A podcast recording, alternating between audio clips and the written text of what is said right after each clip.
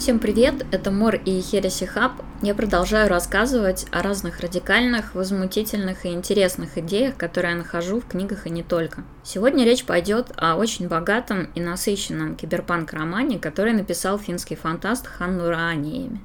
Интересен этот роман не только тем, что он набит разнообразными концептами, причем они все подаются, ну так, походе, нет никаких вводных. Помимо этого, в книге еще присутствуют отсылки к русской философии. И здесь нужна такая пауза в духе «Воу!» Ну, во-первых, много ли вы знаете финских фантастов? Назовите хоть одного. Во-вторых, финских киберпанк-писателей. Это само по себе удивительно, но встретить отсылки к не самым популярным разделам русской философии у яркого автора-дебютанта из-за рубежа – это совсем уж поразительная штука. Роман «Квантовый вор» — это настоящая поэзия. Он состоит из целой кучи смысловых пластов, и ни один из них он детализованно не объясняет в ходе книги. Она даже начинается, наверное, максимально недружелюбно по отношению к читателю, потому что рассказывает о тюрьме, называющейся «Дилемма заключенного». Я думаю, те, кто интересуется теорией игр, знают, что такое дилемма заключенного. Это ситуация, когда у нас есть два преступника, каждому из этих преступников предлагается либо заложить своего сотоварища, с которым они что-то ограбили, либо молчать, то есть отказываться давать какие-то показания, либо во всем признаться. В итоге, несмотря на то, что в случае, когда они оба молчат, они получают минимальный срок, сомнения в поведении другого человека заставляют людей принимать непопулярные, ну, не максимально эффективные решения. То есть они считают, что оптимальным будет заложить своего товарищ. Так вот, ранее начинает свой роман с описания тюрьмы дилеммы заключенного, в которой заточен вор Жан Лефламбер совместно со своими копиями то есть это тюрьма разума скорее, а не тела. В зависимости от каждого раунда дилеммы заключенного тюрьма реконфигурируется. Соответственно, наверное, сокрой жизни Конвея. Ну, что-то похожее, по крайней мере, там прослеживается. Это достаточно сюрреалистическая глава работает фильтром, отсеивающим ненужную аудиторию, потому что дальше становится значительно легче, красивее, поэтичнее и восхитительнее, но эта первая глава необходима, чтобы отсеять тех людей, которым подобные вещи не близки. История, если ее упростить и избавить от многочисленных пластов, которые содержатся в книге, представляет собой рассказ о том, как великого вора освобождает из тюрьмы суперубийца для того, чтобы решить проблемы соборности. Соборность здесь это некая раса, назовем ее так, некая общность людей, которая исповедует федоровский принцип всеобщего воскрешения и вбирания разумов в эту так, кучу личностей. В этом мире соборность э, противостояла Заку. Это клан, который фактически базируется на принципах МРПГ гильдии. Но Заку проиграли и стали изгоями. Сбежав из тюрьмы, вор должен найти часть самого себя, получить корневой доступ э, к собственной памяти, а для этого решить ряд загадок, которые он загадал сам себе. И дальше вот эта вот вложенность уровней, вложенность концептов, она все увеличивается, но при этом сохраняет какое-то неуловимое изящество. Что здесь интересно? Во-первых, время используется как валюта. Во-вторых, разумы свободно копируются. При этом из них могут изыматься важные функции, и из свободно мыслящего какого-то субъекта они превращаются в урезанные копии, такие рабы, которые выполняют утилитарные операции. Интересно, что ранее ими называют их гоголами. Ну, я даже думаю, что гоголами они называются в переводе. Здесь чувствуется явная отсылка к Гоголю и к роману «Мертвые души». Потому что, во-первых, Dead Souls на английском звучит очень романтично, а во-вторых, потому что Гоголы это так называемые мертвые души, то есть урезанное сознание людей, и поэзия здесь тоже очень очевидна. Также все люди пользуются экзопамятью. Экзопамять сохраняет все события, происходящие везде, всю информацию, которой обладают люди. Она является таким расширенным вариантом, во-первых, Википедии, а во-вторых, личных каких-то воспоминаний людей. Наша сеть в каком-то смысле является прототипом экзопамяти. Люди постоянно складывают информацию о себе, она затем анализируется бигдейта системами и может быть использована для самых разных целей. Экзопамять также это общий хранитель прошлого. Что это означает? С одной стороны, это означает, что прошлое детализованно доступно. Ты можешь посмотреть как какую-то описательную версию этого прошлого, так и получить доступ к каким-то конкретным воспоминаниям. А с другой стороны, если прошлое оцифровано, его очень легко можно фальсифицировать, его можно подделывать. И один из героев, граф Унрум, он скрупулезно изучает экзопамять, чтобы узнать больше о революции, о событии, которое произошло на Марсе прежде. Он покупает воспоминания отдельных людей, он читает, там, изучает, смотрит, загружает себе различные куски памяти и не может отделаться от ощущения, что эта информация не стыкуется между собой. То есть информация подделывается. Мне эта идея кажется очень-очень любопытной и очень устрашающей. Впервые я встретилась с ней у латиноамериканского фантаста в романе «Цифровые грезы». Там он рассказывал о том, как с помощью фотошопа и средств массовой информации человеку удается подделать реальность. То есть с помощью фотографий не произошедшего, не существующего события ему удавалось создать полную иллюзию того, что определенные события происходили. Ну, то, что он описывал, и то, что было фантастикой в его времена сейчас уже является широко распространенной практикой, по которой работают СМИ, и тут уже, наверное, ничего удивительного нет. Но дальше мы подходим к еще одному прототипу части экзопамяти, это Википедия. Если чего-то не существует в экзопамяти, а реально оно есть, то это как бы отсутствующий объект, загадочный объект. Также если мы почерпываем какую-то информацию из источника, который мы считаем оптимально достоверным,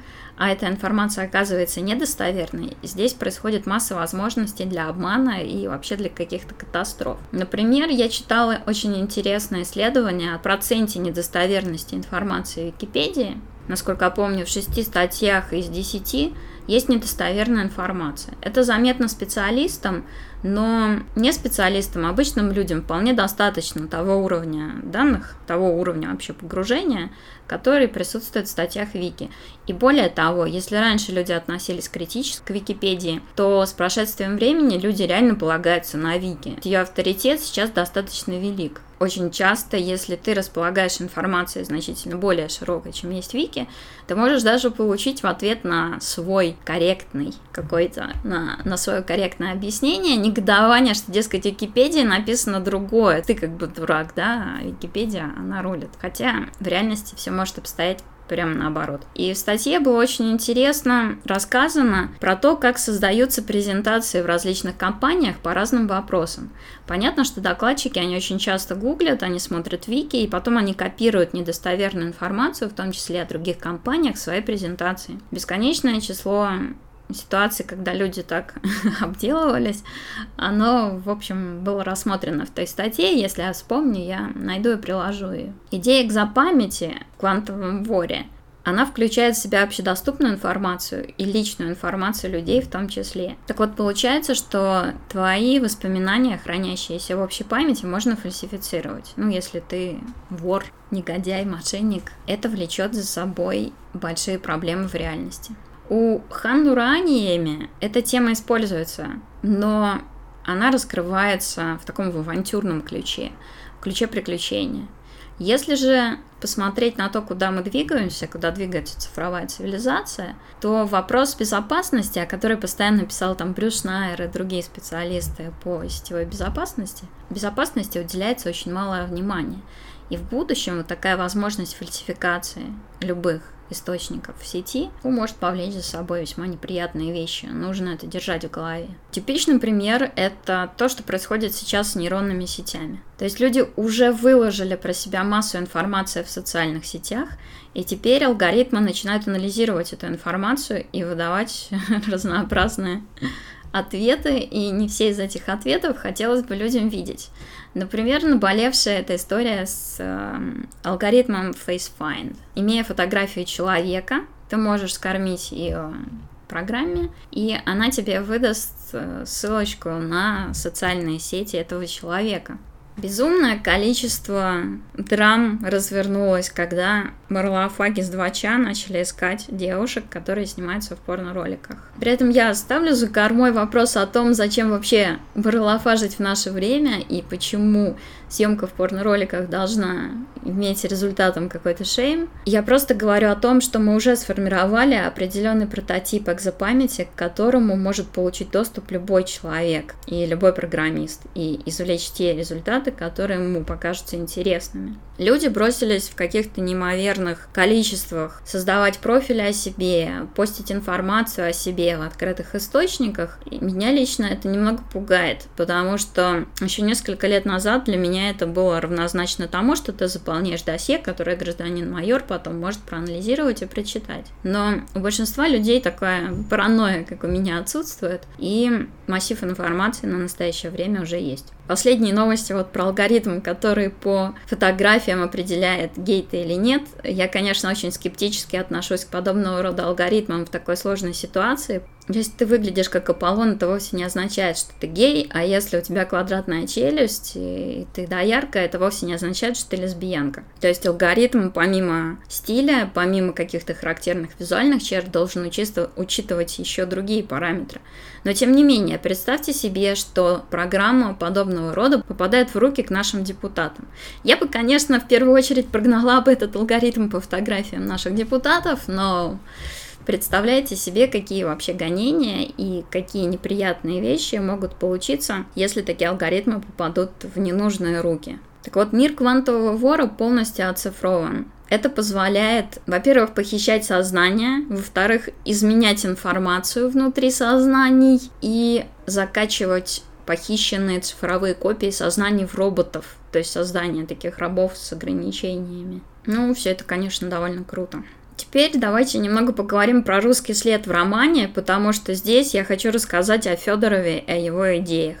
Для русской философии этот человек, э, ну, прям очень сильно отличается от всех остальных, хотя религиозная тематика его, как и Соловьева, и Бердяева и так далее, прельщала, но он в своей этой религиозности стал каким-то предельным материалистом, и его идея всеобщего воскрешения, она стоит внимания. Ну, то есть, если ты русский, ты должен знать о таком вообще безумном человеке. Ну, во-первых, нужно отметить, что Николай Федорович Федоров был явным сторонником антикопирайта. Он всячески избегал известности, он не хотел получать деньги за свои сочинения. Он печатал все свои статьи под псевдонимами или вообще не печатал, просто отдавал на прочтение в рукописном виде. И в его наследии есть несколько статей, которые топят за антикопирайт, как сейчас это можно, можно сформулировать. Следующая мысль Федорова заключалась в том, что все живущее страдает и умирает, а жизнь это, ну, как бы самое важное для человека, что только есть. В итоге у него жизнь и смерть, они становятся аналогами добра и зла. И он считает, что смерть должна быть побеждена. Человечество должно объединиться, ну, с некой духовной целью, и воскресить всех, кто уже умер, воскресить всех когда-либо живших людей. Каждый человек, по мнению Федорова, он очень важен, и кроме того, мы живем за счет смерти как бы своих предков, то есть мы их вытесняем. И это вытеснение он считал неправильным. Он считал, что мы виноваты вот в, том, что все наши отцы умерли. Поэтому он считал, что только всеобщее спасение и всеобщее бессмер... бессмертие, а вот не индивидуальное какое-то, не только для ныне живущих поколений, вот оно единственно моральное, оно единственно важное. Человечество должно стремиться победить смерть, стать бессмертными. Но не где-то там, в каком-то вымышленном раю, а здесь, в реальности. У него была идея о том, что мы должны развивать религию, науку и искусство, и наука должна достигнуть такого уровня, что мы будем способны воскресить своих умерших предков, вообще всех. И он хотел заселить э, все терраформированные планеты этими воскрешенными нашими предками. Это просто чумовая идея, не может не запасть в голову, не может не как-то включить фантазию у человека. И неудивительно, что Хан ранее, откуда-то узнав, об этой мысли, был очень вдохновлен. Интересно, что Федоров также считал, что люди должны овладеть природой. Все ОМОНы, все армии и так далее, они должны стать аналогом МЧС и должны заниматься тем, чтобы спасать человека от природы, бороться против землетрясений, против э, разных ураганов и других катастроф. Ну, здесь я, кстати, не могу с ним не согласиться, это было бы круто. Неудивительно, что эти идеи, конечно же, критиковались, но, тем не менее, Федоров оказал большое влияние на других русских философов, которых я, кстати, терпеть не могу. Соловьев, Бердяев, вот это вот все, но сам факт. Интересно, что я узнала о Николае Федорове, читая киберпанк-роман. Вот это реально круто. Вот такими должны быть киберпанк-романы. Интересно в романе Ханураниями то, что он, как и многие киберпанк-авторы, гибридизировал свои идеи с нуарными темами, с детективными темами. У него это такое ретро. Он очень много делает отсылок э, к старым романам об Арсене Люпене. Эти отсылки придают перенасыщенному киберпанк-концепциями роману такой джентльменский шик. Главный герой — это не просто вор, это, это джентльмен-грабитель, точно такой же, как в старых романах Мариса Леблана. И противостояние Арсена Люпена очень галантного по отношению к женщинам. И детектива, который идет по его пятам, она тоже здесь обыграна. Вот эта вот многослойность, вот эта вот абсолютная незашоренность и поэтичность, они делают «Квантового вора» ну просто шикарным, сногсшибательным чтением. У него, кстати, есть там и наномашины, это Фабои. Главный город Ублиет, на котором происходит большая часть действия, окружен абсолютно безжизненными пустынями, заполненными вот этими фабоями, разрушительными наномашинами, которые пожирают все вокруг. И это создает образ изолированной какой-то башни, окруженной врагами. Это тоже сделано довольно круто, хотя упомянуто вскользь. Меня еще покорила концепция Гевулота. Это некий личный сетевой экран, который э, позволяет предоставлять доступ к разным частям памяти. Он четко отличает личную и общественную информацию, то есть то, чем ты хочешь поделиться с каким-то незнакомцем, и то, чем ты можешь поделиться только с каким-то ближним кругом. Интересно, что сейчас вот у нас в сети как раз начинает окончательно формироваться вот этот вот блок личной информации и общественной информации, той, которую ты демонстрируешь окружающим. Многие люди заводят абсолютно разные аккаунты для того, чтобы демонстрировать себя как какого-то профессионала, как социального человека, и для того, чтобы демонстрировать себя вот как веселую какую-то личность со своими собственными интересами. Ну, например, есть профессиональные сети, вроде того же LinkedIn. Или есть Инстаграм, который является исключительно витриной какого-то благополучия. Это примеры общедоступного портрета. С другой стороны, есть какие-то бложики или есть какие-то приложения, в которых человек позволяет себе показывать себя таким, какой он на самом деле.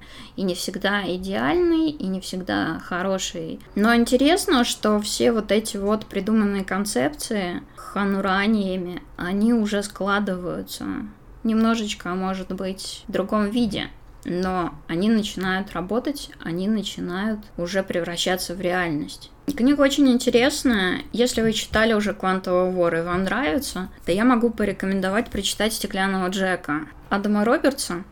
Его многие критикуют за нереалистичность, но, на мой взгляд, это придирки. Книга очень похожая стилистика, хотя «Стеклянный Джек», конечно, простоватый, такой глубины и такого количества концептов он не содержит. Но в плане работы с главным героем и загадками, то, ну вот оно там есть. А, ну еще, конечно, обязательно рекомендую трилогию Эффинджера. Я считаю, что это мост для всех любителей киберпанка, так что если вы не читали, обязательно попробуйте. Может быть, я расскажу об этом потом больше, но все равно лучше упомянуть, чем не упомянуть. Что касается Ханну Раниями, то есть второй том, переведенный на русский, он называется «Фрактальный принц», и там он достигает прекрасного безумия. Это, это великолепные книги, однако они совершенно не предназначены для любителей четко разложенного по полочкам сюжета, четко объясненных всех терминов. Ханну Раниями он просто бросает себя вот в это вот кипучее сюрреалистическое полотно, и ты должен сам выплывать и сам разбираться – и я обожаю такое. В общем, читайте Киберпанк, не расшаривайте о себе слишком много информации в сетях и наслаждайтесь жизнью. Это Мор и Хереси Хаб. До встречи.